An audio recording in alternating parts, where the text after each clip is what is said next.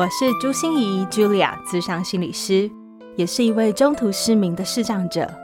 在资商室里，我听你说；在 Podcast 里，也邀请你来听我说那些肉眼看不见，但是心里却更能看到的心理学小技巧与翻转人生的故事。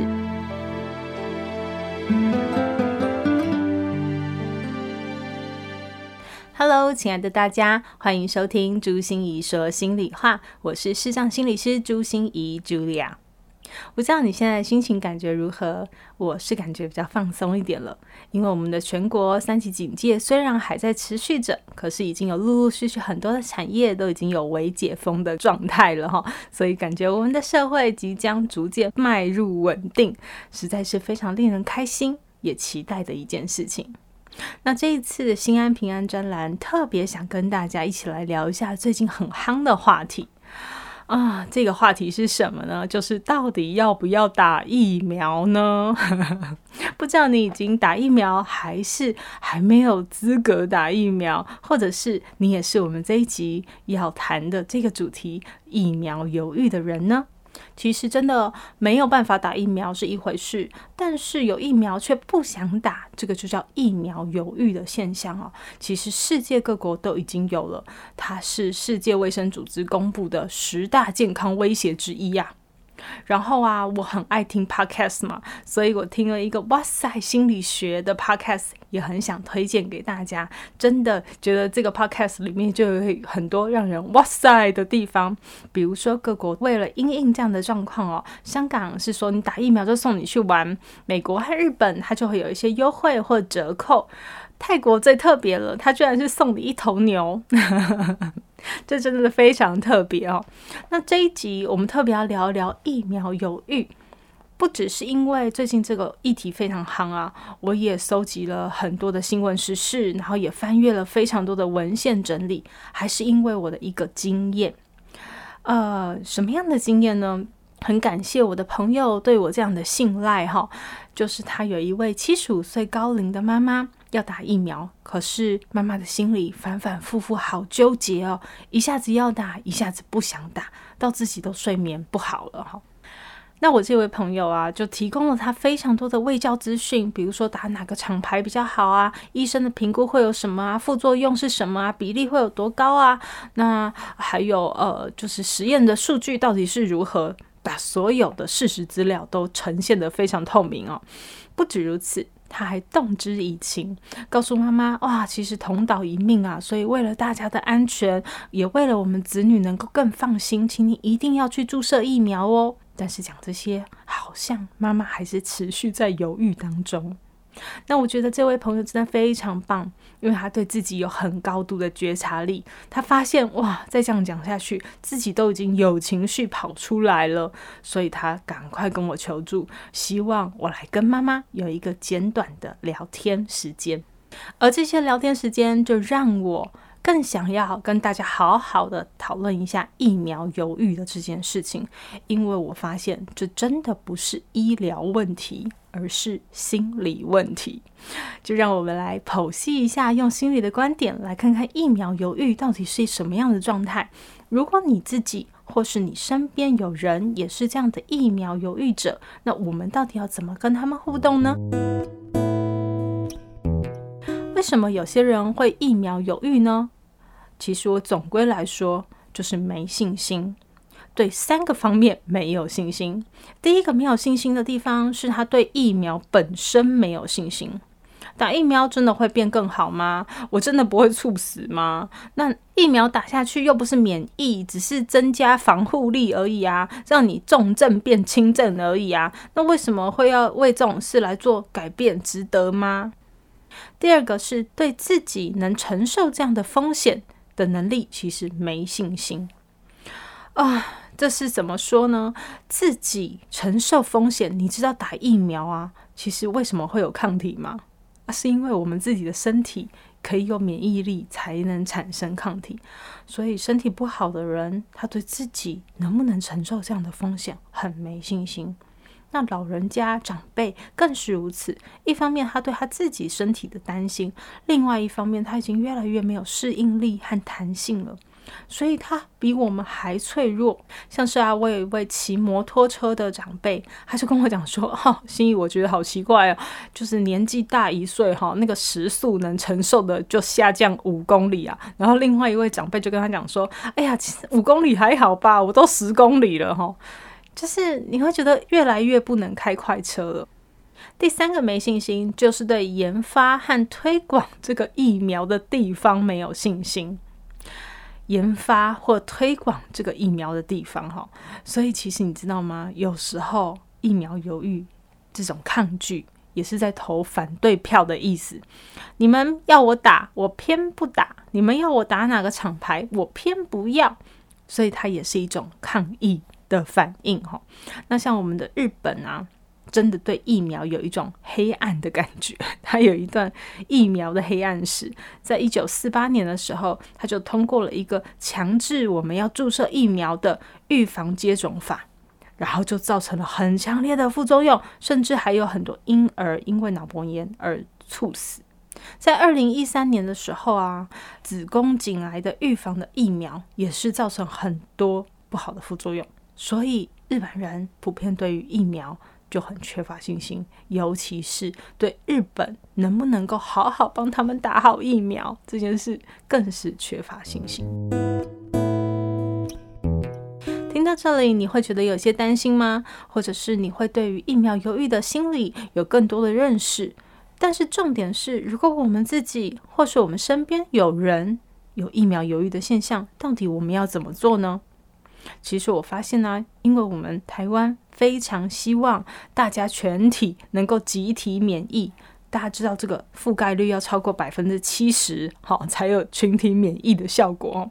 所以啊，你遇到这样的状况，甚至是有时候自己还打不到疫苗，居然有人可以打疫苗还不去打，你要有点生气。然后，或者是你听到这样的状况的时候，你会急着想要回应他，急着想要说服他，然后叫他赶快面对现实啊，赶快动起来去面对改变。但是我要跟大家说，在心理学里面，真的慢慢来比较快，慢慢来比较快，也就是你真的要去慢慢理解和听懂他到底在犹豫的是什么心理。你才有办法真的对症下药，要不然只是跟他在拔河，他说不要，你说要，他说不要，你再说要，就这样而已。所以我提供大家两个方法来当做参考，看看我们能不能跟疫苗犹豫好好的互动和相处哈。第一个就是把情绪剖开来，用理性来看。其实我觉得哈，疫苗犹豫的这种没信心的不安全感。就很像是我们要伸手进恐怖箱的感觉，你知道吗？你根本不知道里面会发生些什么事，所以在他不知道里面会发生什么事，而你就一昧的跟他讲伸手进去，伸手进去，你知道，你只会让他越来越不敢，越来越害怕而已，而且他更难说出他自己到底在怕什么。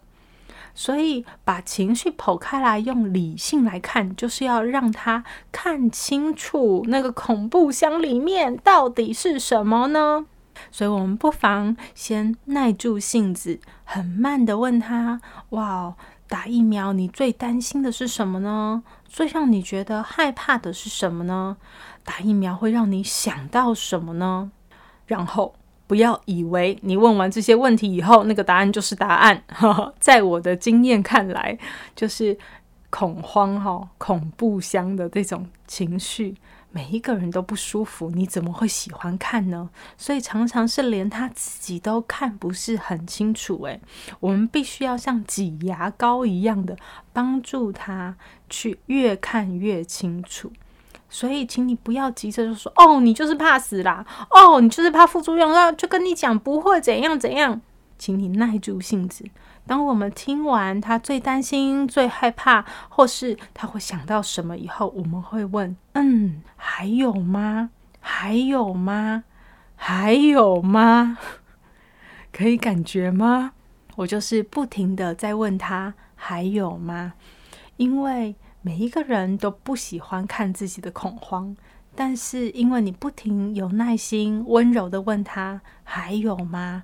他就可以越讲越深，他最深的恐惧可能就会被勾起来，而你就会比较知道到底现在要说些什么，做些什么，才会对他疫苗犹豫的行为有所帮助。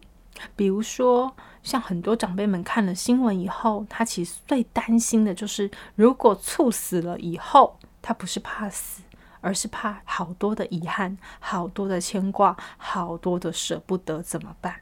那个时候，如果我们就来一起跟他聊聊，他还有什么事放不下，那我们帮他整理一下，帮他写起来，让他能够比较潇洒的去面对疫苗这件事情。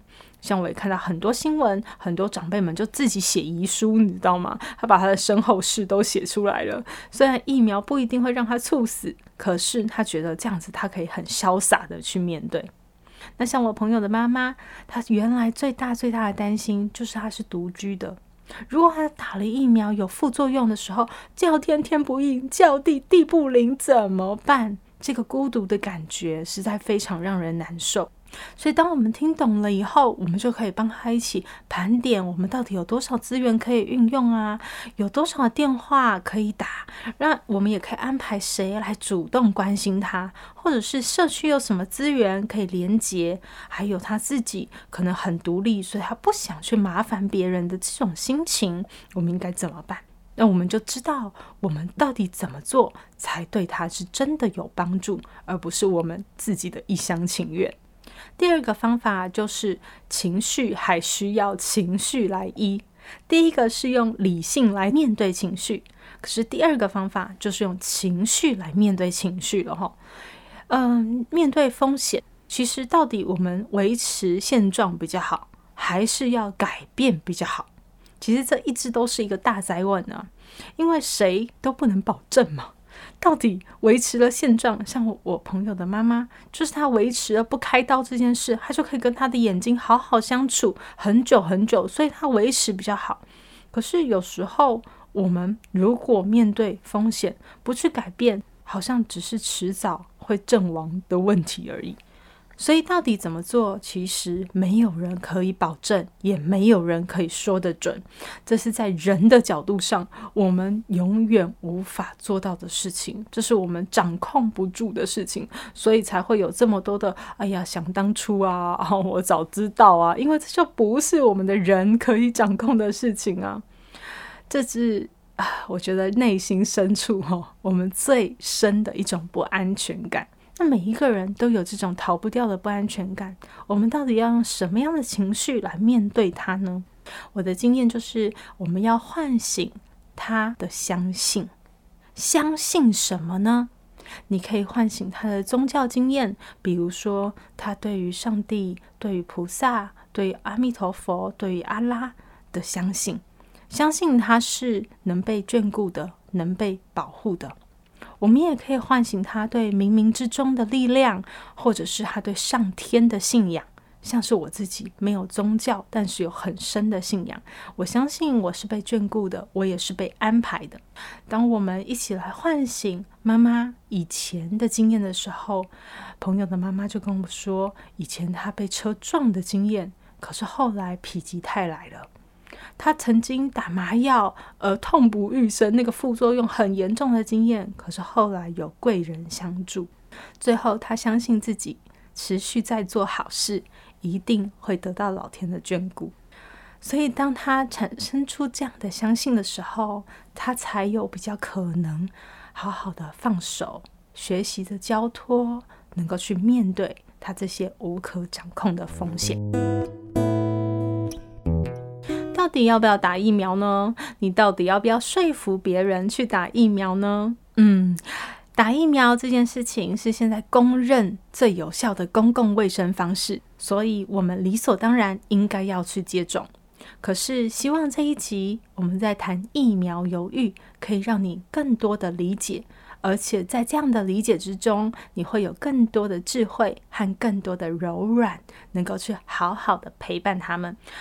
记得哦，我们心理学的原理常常是慢慢来比较快，绕远路走对路。再次感谢朋友和朋友的妈妈对我的信任，并且愿意把他们的经验都跟大家来做分享。你呢？你在犹豫要不要打疫苗吗？你的身边有这样的疫苗犹豫者吗？欢迎你听完这一集以后，如果有任何的心得感想，或是有任何的提问，都可以在我们的 Podcast 留言区留言给我，也可以透过我的粉丝专业朱心怡市长心理师里面都有心安平安的专栏，欢迎在下方留言给我，我都会尽可能的用我的 Podcast 来回应大家。我们心安平安，就下周见喽！心念转关，生命无限宽。本节目由 Growth in Tech 的伙伴 Tiffany 共同制作。如果喜欢我的节目，邀请您帮我按下订阅，并留下五星评价与评论。如果想要了解更多我所分享的内容，节目的说明栏中都有我其他频道的资讯哦。